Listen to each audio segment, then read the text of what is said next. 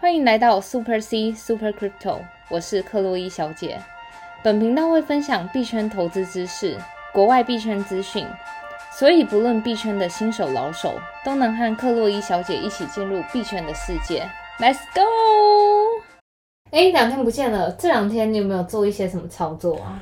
当然要啊，币圈真的每天都必须得看看盘一下。但说真的，刚刚在录制节目之前呢，我刷了一下我的交易所，就是每个地每个币别其实都有在回调，其实有点小担心。真的，我觉得这就是回到我们前面讲的币圈一天人间一年，所以大家对于在玩币这种时候要注意自己的风险，还有自己可承受的那种嗯损失最大程度多。当然当然，所以当然我还没有到压身家的程度啦。但是我们做这个频道的宗旨，主要还是要介绍。币圈跟区块链各种的应用，以及一些薪资啊、新闻等等的，所以个人交易的风险其实就是每个人都要自己去控管好。对了，顺带一提，我们现在粉丝专业呢有一个抽虚拟货币的活动，那这个活动内容呢在我们的粉丝专业的置顶贴文，我们粉丝专业的名称叫做 Super C 克洛伊小姐。那各位只要到我们的粉丝专业看到置顶贴文，就可以了解这个活动内容哦。那我们的活动是到四月三十号，所以各位还没参加的话呢，赶快去我们的粉丝专业置顶贴文了解一下。真的，赶快加紧脚步。好的，那我们今天要聊什么话题呢，克洛伊小姐？我觉得首先还是会回到我们最近最夯、最热门的 NFT 话题，就是 NFT 技术用在婚礼上。哦，那它是怎么样应用在婚礼上呢？就是有两个 Coinbase 的员工，Coinbase 是美国最大的交易所，然后也跟我们今天第二则新闻非常的关系。最近真的太多 Coinbase 的新闻了，然后我们社团也有成员就是针对 Coinbase 有些疑问啊、发问等等的。真的好，然后我就回到我们刚的话题，Coinbase 技术用在婚礼，所以这两个新人他们本身就是在区块链界非常熟悉的，所以他们非常懂什么叫。区块链啊，然后要怎么自己创造自己的属于自己的 NFT 等等，所以他们就在用区块链这个技术，然后制作了他们的戒指。所以在婚礼中，他们彼此是拿着手机，然后将那个戒指发送到另一个人的地址，这样互相传来传去，有点像是我们传统的拿戒指互相交换，但是他们是用嗯区块链将戒指互相交换这样。天呐，这样子的话，我该说是浪漫吗？还是说其实他们很很前卫呢？我觉得他们算非常浪漫，他们能将冰冷的区块链变成一个很浪漫的故事，而且最重要的事情是，我觉得他们是首例带动 NFT 技术用在婚礼的风潮。我自己听到这个新闻，我是觉得有点奇怪啦，就是婚礼不是不不是应该是一件很浪漫的事情吗？怎么会用这么科技化的东西去进行他们的婚礼？哦，当然，他们也有举行传统的那个传统的以色列的婚礼，因为他们两个是以色列人嘛，所以他们也有做传统的仪式。但是他们在将这个还有做一些比较新颖的风潮，就是用区块链交换戒指这样。了解了解。哎，对了，克洛伊小姐，对于我们一些比较新的听众朋友，可以大概介绍一下 NFT 的全名，还有它是什么意思，有什么样的特质呢？NFT 的全名是 Non-Fungible Token，就是非同质性的货币。它的意思就是，呃，比如说我写了一幅书法，跟你写的书法，这两个在区块链上定义都是不同的，所以它就是非同质的货币，或是非同质的东西。我做出来的跟你做出来的两个，虽然东西是一样的，但是它在区块链的定义上就是不同的。这样了解了解。对啊，如果我。这样子看的话呢，就是呃 NFT 的话，主要我觉得两个特质吧，嗯，就是不可替换跟独一无二。对，所以大家想到 NFT 就想到这两个特质就对了。然后就像克洛伊小姐刚刚讲的，常用在艺术品啊等等的领域。那像我们 EP 二呢有介绍到，就是 Elon Musk 他有自己 NFT 的艺术品的作品，然后卖了不少钱。然后 EP 三呢，我们又介绍到周星哲也将自己的音乐作品上到 NFT 上。所以我不知道。就克洛伊小姐你的看法，你觉得 NFT 未来的普及性或者应用会不会越来越广泛，或者是越来越该说特别吗？还是你有什么其他的看法呢？呃，我觉得 NFT 在未来上，我觉得应用一定会非常的多。比如说像一些那种厂商都会推出他们的周边产品，利用 NFT 这波话潮，就这波话题啦。比如像像 NBA 他们本来以前是用实体的明星球员卡。现在他们发行的叫 NBA Top Shot，大家有兴趣也可以去 Google，他们就是等于说把以前那种球星的球员卡做成了 NFT，然后在区块链上哦让，这个我之前也有。看到。对啊嗯，如果听众朋友是 NBA 的球迷的话呢，欢迎就是到 NBA 他们的网站上面，其实就可以看到这些球星的球卡，然后是透过 NFT 的概念，可以去做一个购买这样子。那各位小姐，你这边还有听过一些什么其他的 NFT 的利用或者是例子吗？有，就是 NFT 连屁都能卖。啊，什么东西？就是有一个纽约的艺术家，他把自己的屁用一整年的屁，这样每天这样录每天的屁，然后放到 NFT 上面，区块链上卖给大家。屁啦，怎么可能？真的，那他卖的你等下回家看一下。卖的贵吗？嗯，好像还好，从零点多 Ethereum，然后这样子往上。不过我觉得 NFT 这波话潮，其实就是看发这个 NFT 的本人的知名度。嗯，要是我觉得，如果连那种 Elon Musk 啊，或是那种 Apple 的执行长 Cook，他随便卖一个他自己的随便的一个东西，可能每天的笔记啊什么的，绝对卖到翻掉。了解了解，我是听过比较特别，虽然没有像 P 那么特别嗯。啊，但我知道那个我们之前几集应该有介绍到 Uniswap，对，就是其中一个交易所，对，然后他们曾经有推出一个叫做 Unisocks，就是他们将哦袜袜子。子也做成 NFT，、然后嗯它的售价我记得一个好像是零点零七以太坊的样子。对，所以真的 NFT 真的可以应用在各种东西。你今天只要想要把这个东西做成 NFT，其实都是不无可能的。真的。那你知道还有什么东西我听过或看过是也可以做成 NFT 的吗什么吗？东西就是克洛伊小姐的头像。啊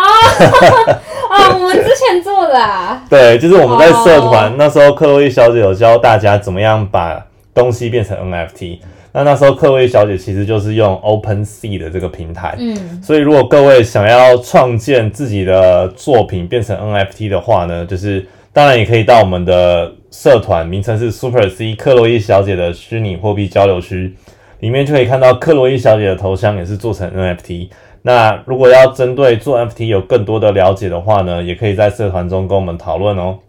好的哦。好，那接下来刚刚克洛伊小姐有提到，就是另外一个很慌很夯的话题是什么呢？Coinbase 嗯就是这间交易所。真的这间交易所，我们先前在呃 EP 七的时候有提到，它四月十四要准备上纳斯达克嘛。对，然后它这一波就是在那时候我们也有提到，它在上纳斯达克之前，在四月六号会公布他们二零二一第一季度的财报，然后这就是为了他们二零二一的上市打了一个前哨战啦。如果他们这次财报表现的好的话，就代表他们上市的价格可能会引起很多人的关注，说不定就可以做一波短线这样。嗯，其实现在虽然是四月开录的时间是四月七号，但其实已经引起了一大波的讨论。，对，那我们现在就来详细聊一下他们财报的内容吧。嗯，大概是怎么样呢？哦，我跟你讲，我看到那个，我一起床看到那个每间报道的黑顶，我快吓死了。怎么说？他们说，二零二零年 Q one 单一季度的财报营收就十八亿美元呢、嗯，你知道，我觉得会吓到的原因是因为他们去年同一季度才一点九亿，营收才一点九亿美元，所以是成长了几乎将近十倍。嗯，同一同一起就是才一季度就创了十倍之多、哎。是是是，对啊，然后他们净利润就达到七点四亿到八亿元。然后我觉得最让投资人惊艳的事情是，第一，他们去年全年的净利润才三点二亿，然后今年就达八亿，几乎将近两到三倍了吧？哇，真的是赚钱的速度非常的快速。对啊，然后他们的交易量是从一千九百三十一亿变成三千多亿美元。哇，所以就代表第一，这个给嗯投资人的信息，第一是他们的用户绝对成长很多，他们用户是包含那些大户的交易量，绝对成长成长非常很多。嗯然后再来第二是他们的盈利模式已经达到认可了，嗯因为他们之前他们 Coinbase 的历史。其实他们从一七年就开始布局要 IC，呃，不是 ICO 是 IPO，嗯，他们一直就想要在一七年就做 IPO，可是他们当时一七年的时候是一直亏损的，然后直至一九年两呃大概两年前吧，还是亏损三千万美元，是然后到二零二零年净收就净收入就变成三点二亿美元。了解，所以搞到今天准备要上市的这个局局面了。对啊，然后他们上市的时候是八亿美元，所以我觉得这给投资人信息是：第一，他们平台成长非常快速，不只是用户成长快，然后真的活跃用户也非常多，然后再来是交易量非常大。对了，刚刚克洛伊小姐有提到，Coinbase 在一开始原本是要用 IPO 的方式上市。那我们其实上一节有稍微带到 Coinbase，最后其实是透过了 DPO 的这个方式去做一个上市的。那刚好我们粉丝专业置顶贴文的活动呢，就是跟 DPO 有关。所以各位如果还没有参加我们的活动的话，这边再小置入一下，赶快到我们的粉丝专业置顶去参加这个活动。那四月三十前，我们就会抽出虚拟货币给有参加活动的听众朋友们。听众朋友们，快点留言哦！好，那其实对这整个上市的话，不知道克洛伊小姐有什么看法呢？我觉得第一点是它无疑的消除了人们对于加密市场的偏见。嗯，其实从一七年以来，Coinbase 想要上市的时候，大家就整个市场的氛围就觉得，哎呀，虚拟货币这种东西就是有骗点骗人、对啊，会不会是泡沫什么的？对你知道以前其实我那时候朋友跟我说他在做虚拟货币什么，我就觉得他是不是诈骗集团什么的，真的，你看如今人家真的都搞到上市了。对啊，嗯真的是。所以我觉得第一带给整个虚拟货币的利好消息是那些大型的货币，像 Bitcoin、Ethereum 这种，我觉得或多或少他们的币是可能会增值的。了解。那对于其他的，因为像刚刚有提到 Coinbase 是交易所嘛，对，那其实我们市面上还有很多交易所，像是可能 FTX 啊、币安啊等等，那这些也会因此而受益吗？我个人觉得这些平台币会受益，比如说嗯像火币啊，还有 OKB 这种都是平台币，他们会受益的原因是因为你看哦，Coinbase 它的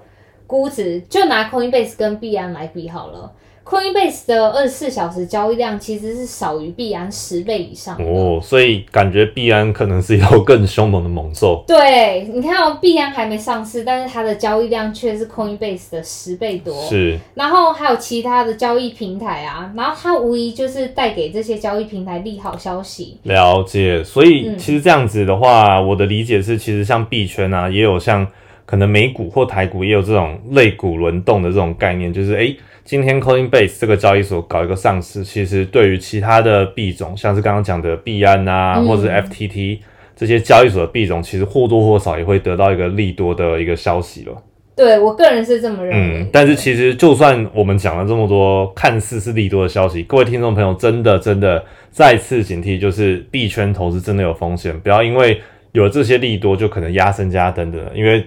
风险控管其实是比什么东西都重要的。，对，嗯，然后说到这个，除了对上市的影响，我就举一个最有名的人物，就是 FTX 平台执行长叫 SBF，他在币圈也是算是呼风唤雨风云人物等级。就对了。对，嗯，然后他对于 Coinbase 上市这个看法，他就说他们的财报很惊，令人惊艳，而且最重要的重点是，Coinbase 是等到他们获利才上市，这无疑是给加密货币这个行业树立一个很好的典范。因为假设你今天平台不获利，然后你又上市，那可能很多投资人认为，就是像你刚刚前面提到说，有可能泡沫，或是有可能是一个诈骗。对啊，说对说，我觉得说直白一点，就像现在的美股或台股好，嗯很多上市公司其实账面上都还是亏损的，他们都能上市了。对啊，那今天 Coinbase 身为呃虚拟货币其中间交易所，勇敢的上市，而且是以净利有正正利润的方式而且还十八亿美元，真的真的非常可怕。啊所以感觉起来应该是一个良好的利多，没错。但就是真的像我们刚刚讲，还是要控管好风险。对啊。嗯那在你有没有想过，就是它上市了之后，那其他交易所会不会跟进？你对于这个有什么看法？我觉得或多或少应该会吧，因为就算做不管是 IPO 还是 DPO，某种程度上就是，诶，你想要印更多的钱，或者是拿到市场上所有投资者的一个、嗯一个认可，对，应该是会有跟进的一个动作。我觉得，呃，那我在这边分享一下我在币圈工作我听到其他币圈的人的那种讲法吧。是一开始我也觉得就是，嗯，对我来说，我觉得这种快钱为何不赚？就是假设我今天就是这个平台这么大，我可以马上就吸到那么多金，那为什么我今天不赶快上市？是，但是深入了跟这些币圈的大佬聊了之后，第一，上市的话，你的股权会被其他人控制。哦，那这对于我来说，就是我平台我自己有很多的规划，比如说我想要发这个产品，或是我想要做这个活动，那我都必须要经过其他投资人认可。这无疑有点像是那种绊脚石。是是是，对啊，所以其实这个程度就有点像，其实有些公司它本身很赚钱，那它为什么又要上市呢？对啊，自己赚就饱了，为什么还要让投资人一起赚？对这个概念。对所以其实就克洛伊小姐的看法是，有些平台可能是不会考虑上市的，就对了。对啊，而且我觉得像一些嗯，现在市面上没有那么大的交易所，我觉得他们也更不可能会上市，因为如果嗯他们在 Series A、Series B 都能募资募募到足够他们做一些很多计划的时候，我觉得他们会嗯舍弃上市这个机会。换取更多的平台自主权吧，就是能做自己更多想要的东西，把公司的估值推到更上一层楼的时候，再可能让别人并购，或是真的才想要做 IPO 这个动作。嗯，了解了解了解。哇，这样听起来，其实感觉起来，虚拟货币要普及化的这个世界，可能真的快要到来了。我觉得算是吧。那嗯你觉得为什么虚拟货币算是普及呢？因为就我在西方国家这样看来，我觉得虚拟货币现在感觉是目目前慢慢走到大众市场里面去了啦。对，其实最近其实，在三月的时候有一个消息，就是台湾最大的虚拟货币交易所 Mancoin，他们其实在三月的时候已经开可以开始允许，就是他们的使用者透过 Seven Eleven 的方式去购买虚拟货币。天哪，这消息也太振奋人心了吧！的，连 Seven 都买得到虚拟货币，我觉得这个某种程度上应该又是一个虚拟货币普及化的一个很大的一个推进的助手。我觉得 Seven Eleven 真的是无所不卖哎、对而且他们台湾的 Seven Eleven 真的，而且他们其实就是要去 Seven 买虚拟货币的方式，就是如果你是使用 Mancoin 的用户的话呢，你可以直接在他们平台。在支付的方式选择用 Seven Eleven 购买，哦，对，然后你付款方式就选择 Seven Eleven，然后它就有一个条码，你就把这个 iPhone 扫码之类的吗？对，或者你直接拿给柜员刷就可以了。哦，对好方便哦。所以其实某种程度上，虚拟货币已经慢慢的跑到我们的整个日常生活当中。那可是我想问，就是像如果我透过这个平台这样买虚买比特币的话，会不会就是价差很大？就如同前面我们 EP one、EP two 提到的，就是流动性的问题。我觉得每一个交易所都有它的优势跟好坏的地方。对，所以像如果今天呃 Maincoin 提供这样子的一个交易服务的话，其实对用户来讲是一个便利性。对，那当然，每个交易所的流动性还是要看它的交易量等等而定的。所以我觉得，以各位用户来讲的话，可以选择自己适合的交易所去做交易即可。嗯，对啊，但我觉得今天整个新闻下来，我自己的心得就是，虚拟货币普及化的一天真的很快，有可能就会到来了。我觉得已经显而易见已经到了吧，因为它都已经上市了。对，但我觉得就算各种利好，你看我今天打开交易所对，各种币还是跌啊，所以利好归利好，风险要顾好，这是我今天的结论。